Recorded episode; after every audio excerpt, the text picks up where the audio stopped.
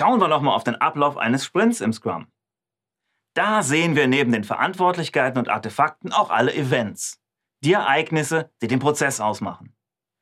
Das Scrum Framework kennt genau fünf Ereignisse und das sind der gesamte Sprint als übergeordnetes Ereignis für alle anderen.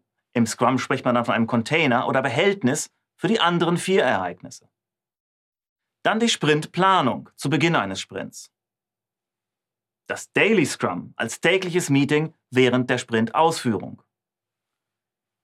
Der Sprint Review zur Präsentation und Analyse des Sprintergebnisses.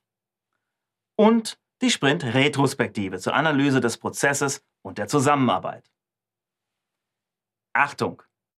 Die eigentliche Sprint-Ausführung, die gehört laut Scrum Guide nicht zu den eigentlichen Ereignissen, sondern ist schlichtweg Teil des Gesamtsprintereignisses. Aber keine Sorge, trotzdem werden wir uns die Ausführung in dieser Lektion natürlich noch genauer anschauen. Also, fünf Ereignisse, wir haben sie hier mal in der Tabelle gegenübergestellt, ja? Können Sie sich dann im Text der Lektion nochmal genauer anschauen. Aber man sieht hier eine Sache sehr schön. Alle Ereignisse haben eine maximale Dauer, eine sogenannte Timebox. Ja? Der Sprint einen Monat, die Sprintplanung acht Stunden, das Daily Scrum nur 15 Minuten, Review vier Stunden und Retrospektive drei. Und Scrum ist da verdammt streng. Ja? Wenn da 15 Minuten steht, dann meinen die auch 15 Minuten und nicht 20. Ja?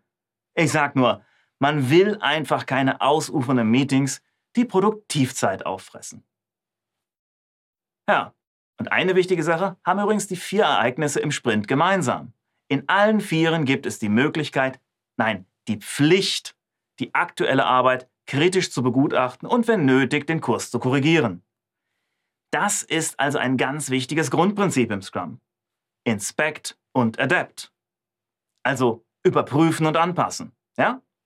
kurze Intervalle, regelmäßige Feedbacks. So kann man zum Beispiel in ständiger Absprache mit dem Kunden oder dem Auftraggeber ein Produkt entwickeln. Immer ganz nah dran am Markt und an den sich ständig ändernden Anforderungen.